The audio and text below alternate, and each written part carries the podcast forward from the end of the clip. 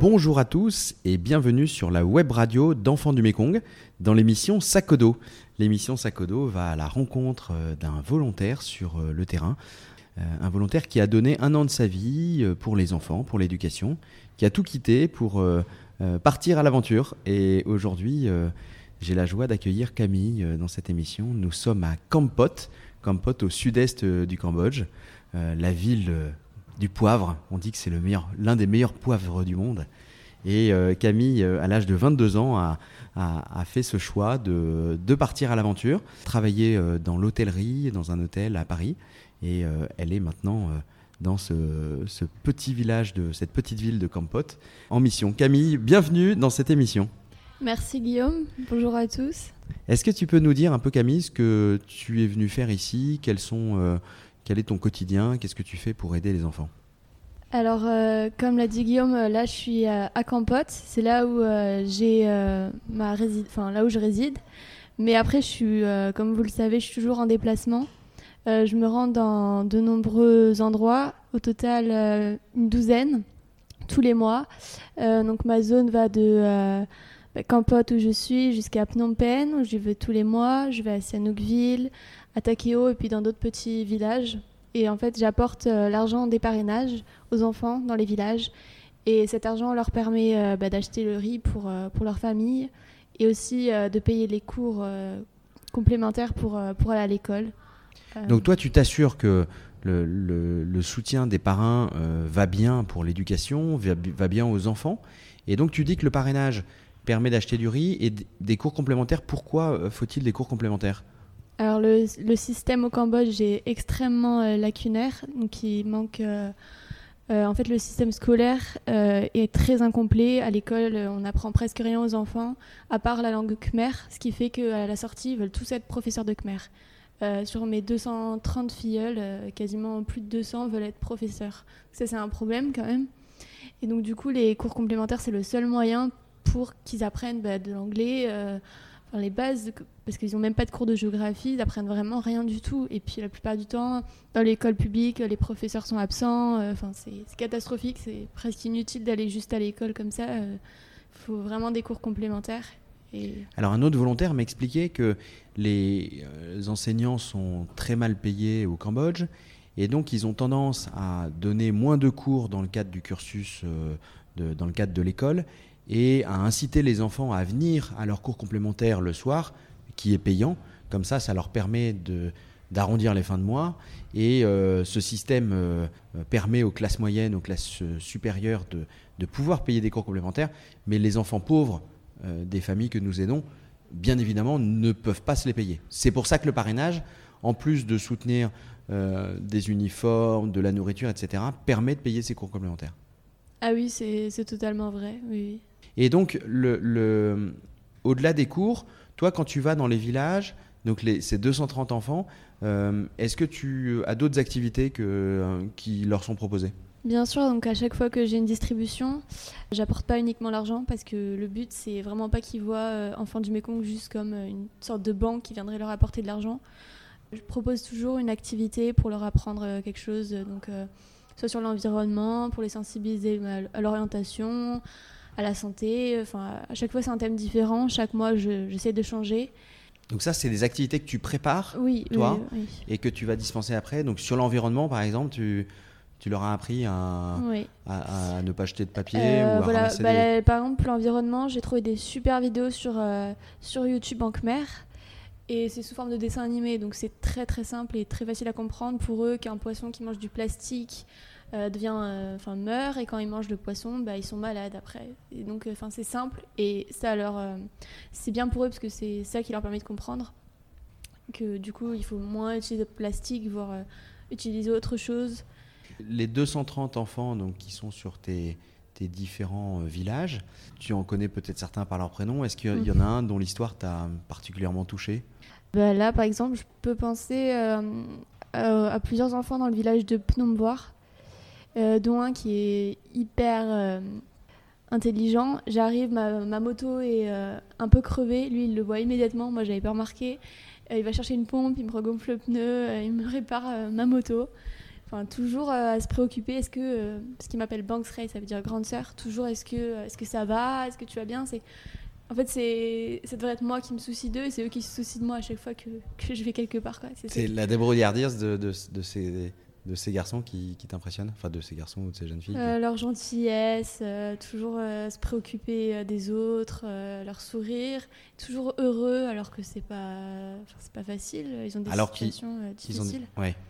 Surtout, là, surtout cet endroit-là, des situations familiales très très compliquées. Compliqué pour des raisons financières Déjà, puis de problèmes d'alcool aussi dans les familles, euh, un peu de violence, des jeux d'argent, euh, tout ça. euh. Parce que les familles aidées par l'association sont très pauvres, c'est le critère principal. Oui, bien sûr. Oui. Qu'est-ce qu'ils ont Ils sont Ah, riziculteurs bah, Qu'est-ce qu'ils oui, font comme... oui. Alors, quand, les, quand un parent a un métier, parce que c'est parfois c'est pas toujours le cas, c'est euh, ça peut être laver euh, de la vaisselle, ça peut être vendre des, des épis de maïs au bord de la route. Là, je pense par exemple à, à une filleule qui euh, se débrouille très bien en anglais. D'ailleurs, c'est la seule de tous mes programmes qui parle anglais. Et euh, pourtant, faut savoir qu'elle étudie euh, sous un toit en bois au bord de la route et sa mère vend du maïs. Et ça, ça m'a toujours impressionné que de savoir que elle arrivait à être première de sa classe en travaillant comme ça avec le bruit des voitures. Avec, une lampe torche euh, le soir ou- Voilà, c'est ça. Et ça m'a toujours. Ouais. Ça nous fait réfléchir, nous, hein, sur Mm. le, le rapport qu'on a peut-être à l'école, à l'éducation. Et euh, donc, dans tous ces villages, tu t'appuies sur des locaux, c'est ça? Est-ce que tu peux nous dire ce qu'on appelle dans le jargon d'Enfants de Mekong des, des responsables de programme les RP. oui. Est-ce que tu peux nous dire euh, qui sont ces personnes et en fait, qu'est-ce qu'elles font exactement? Alors les RP, c'est des personnes que le volontaire euh, a choisi pour parce qu'il connaît les enfants, il connaît bien ces enfants-là, connaît bien les familles et donc il sait quelle famille a besoin d'être aidée. Le volontaire ou les volontaires précédents Oui, voilà, oui, oui. Et donc c'est une personne vraiment de confiance, c'est une personne locale. Euh, c'est une personne euh, qui accepte aussi de, de faire cette tâche. Elle fait ça bénévolement. Elle fait ça Elle peut avoir un bénévolement. métier ou quelque chose et elle fait ça en plus. Généralement, c'est euh, des professeurs, des personnes de l'église, puisque ma zone est assez. Des sœurs, des, ouais. Comme des petites sœurs Emmanuel. voilà, ou- euh, Oui, c'est ça. De, oui, des personnes de confiance. C'est surtout le critère le plus important, c'est la confiance. Et des personnes aussi qui sont dévouées euh, aux plus pauvres. J'imagine que ça doit être euh, assez extraordinaire de, de rencontrer ces personnes qui, qui donnent tout ce temps, tout ce, tout ce temps pour, pour, les, pour les plus pauvres, alors qu'ils ont eux-mêmes une activité professionnelle, une, une famille pour certains à nourrir. Parmi euh, ces, différents responsables de programme, est-ce qu'il y en a un qui, t'a marqué, qui, t'inspirera peut-être pour, toute ta vie? Il y en a plusieurs, mais si je dois en choisir un, euh, ce serait Lokta. C'est euh, le chef du village, dans un village qui s'appelle Kirivong. C'est un peu le, sage, le sage du village. Il est très respecté. Dès qu'il ouvre la bouche, tous les enfants se taisent et arrêtent de jouer. Il a vraiment une autorité euh, incroyable et il est hum, hyper dévoué, euh, hyper à l'écoute, hyper attentif, hyper attentionné. Euh, toujours à penser aux autres. Enfin, moi, c'est vraiment. je le trouve incroyable, vraiment. Il y a quelque chose, il dégage quelque chose. Tu agis aussi dans une ville qui s'appelle Sihanoukville, qui était un petit port de pêche il y a encore quelques années, un petit port de pêche tranquille, et qui en quelques années trans- complètement transformé. Est-ce que tu peux nous raconter euh, les dernières années de Sihanoukville Qu'est-ce qui s'est passé Et puis euh, les effets de bord? Alors, faut savoir que Sihanoukville, c'est une ville qui a changé euh, du tout pour tout en trois ans. Il y a les Chinois qui sont arrivés dans cette ville, qui ont construit des casinos, des hôtels, et donc tous les business appartiennent aux Chinois, au détriment des Khmers. Euh, Il y a de la prostitution qui s'est développée parce que, bah, à cause de l'arrivée de- des Chinois, il y a beaucoup de, de contrebande, de, trafic en tout genre. C'est une ville extrêmement sale, extrêmement polluée. L'état des routes est déplorable. C'est très dangereux. À chaque fois que j'y vais en moto, je vois des camions renversés sur la route. Il y a tous les jours des accidents. C'est ah non, c'est l'enfer sur terre. C'est vraiment une ville euh, horrible. Et les situations les plus euh, choquantes que je vois dans ma mission, c'est sûr c'est à. C'est vraiment euh, la, la ville la plus euh, terrible que j'ai vue. Et nous, la- l'association a des, aide des, des enfants dans cet endroit. Oui, euh, alors dans Sanookville même, on a deux programmes. Un programme euh, de parrainage individuel et un programme de parrainage collectif, ce qui s'appelle La Fontaine de Vie, et qui vient en aide à des, à des enfants de, en très bas âge. Donc là, pour le coup, c'est Enfants du Mekong soutient une association qui existe déjà et euh, finance euh, les, les, professeurs qui encadrent les, ces très jeunes enfants. Euh, c'est des enfants vraiment, la, famille est dans la prostitution, enfin, ils sont nés souvent d'unions un peu contestées. Enfin, c'est des enfants vraiment abandonnés, très très pauvres. c'est des situations très difficiles. Ça doit être particulièrement éprouvant pour, pour toi, mais aussi pour tous ces villages qui étaient très tranquilles il y a encore quelques années, de, de voir d'un coup comme ça un bouleversement.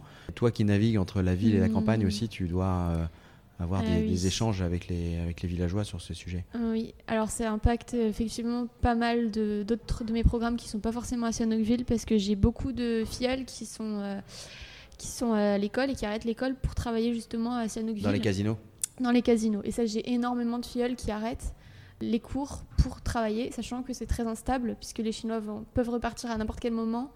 Et euh, ces enfants qui travaillent là n'auront plus de travail, en fait. C'est très euh, temporaire. Ça va s'arrêter, tout ça. Donc, euh, Donc c'est très important de, de, maintenir via nos responsables locaux une communication avec ces enfants pour leur dire accroche-toi dans tes études et ça va peut-être pas être payant à court terme, mais ça le sera à long terme. Mhm. Alors pour les personnes qui nous écoutent et qui ne savent pas forcément comment fonctionne l'association, quand il y a euh, donc un parrainage, on a compris que ça permettait d'aider euh, la nourriture, euh, les cours complémentaires, etc. On a compris aussi que toi, ta mission, c'était de, veiller à ce que ce soit bien utilisé. mais comment on, est sûr que l'argent va bien à l'enfant?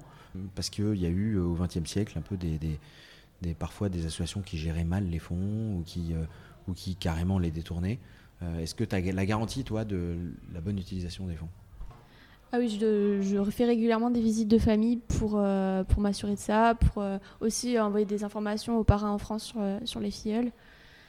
Et bah, j'espère qu'un maximum de parrains recevront des nouvelles de leurs filleuls. Après, il faut, faut s'imaginer aussi qu'au Cambodge, c'est très difficile parce qu'il y a beaucoup d'aléas et souvent, bah, on ne peut pas rendre une visite ce mois-ci, ce sera le mois prochain, ça s'est décalé. C'est très souvent avec les, les Khmers, c'est souvent comme ça.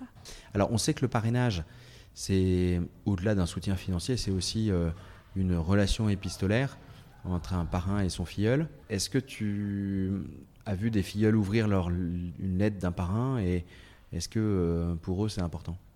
Oui, bien sûr que c'est important, bien sûr. Bah, surtout les photos, euh, ça parle vraiment. Ça parle vraiment au, filleul et je pense que le meilleur exemple, c'est surtout quand le parrain vient rendre visite. Là, c'est une chance incroyable. Une filleule, je fais ma première visite d'une famille entière qui vient rendre visite euh, à une étudiante à Phnom Penh. Et elle est très très émue. Euh. Donc euh, le message est passé. Si vous voulez rendre visite à votre filleule, Camille vous, vous attend et vous, vous fera une petite visite. Ça sera l'occasion aussi de, de goûter le meilleur poivre du monde. Tu, tu le goûtes souvent, le, ce ah, fameux poivre de Campote? Bah, Sœur Marie-Ange m'en a donné un peu, donc oui. Qui est Sœur Marie-Ange? C'est une de mes responsables de programme aussi. Et elle fabrique du poivre? Ah oui, elle a sa plantation euh, à Kep. D'accord. Mm. Et c'est un de mes programmes avec euh, bah, des enfants qui sont très adorables. Adorables, je les aime beaucoup euh, à Kep, ils sont très mignons. Bon, ben ça fait rêver. Pour conclure, est-ce que tu veux, est-ce que tu as une requête, un message à faire passer à nos auditeurs? Bah, Merci encore une fois de votre soutien. vraiment, ça me touche énormément. Et puis, bah, j'essaye de donner le meilleur pour vous, pour pour vous remercier de, votre soutien et je suis extrêmement touchée par euh, votre générosité. Euh, vraiment touchée. Merci beaucoup. Merci de votre écoute et puis bonne fin de mission Camille. Merci beaucoup. Merci d'avoir écouté ce podcast de l'émission Sakodo. Vous pourrez découvrir d'autres aventures de volontaires bambou sur le site internet enfandumekong.com dans la rubrique Actualité mais aussi sur toutes les plateformes de podcast, Deezer, Spotify, SoundCloud, Apple Podcast, Google Podcast. À bientôt.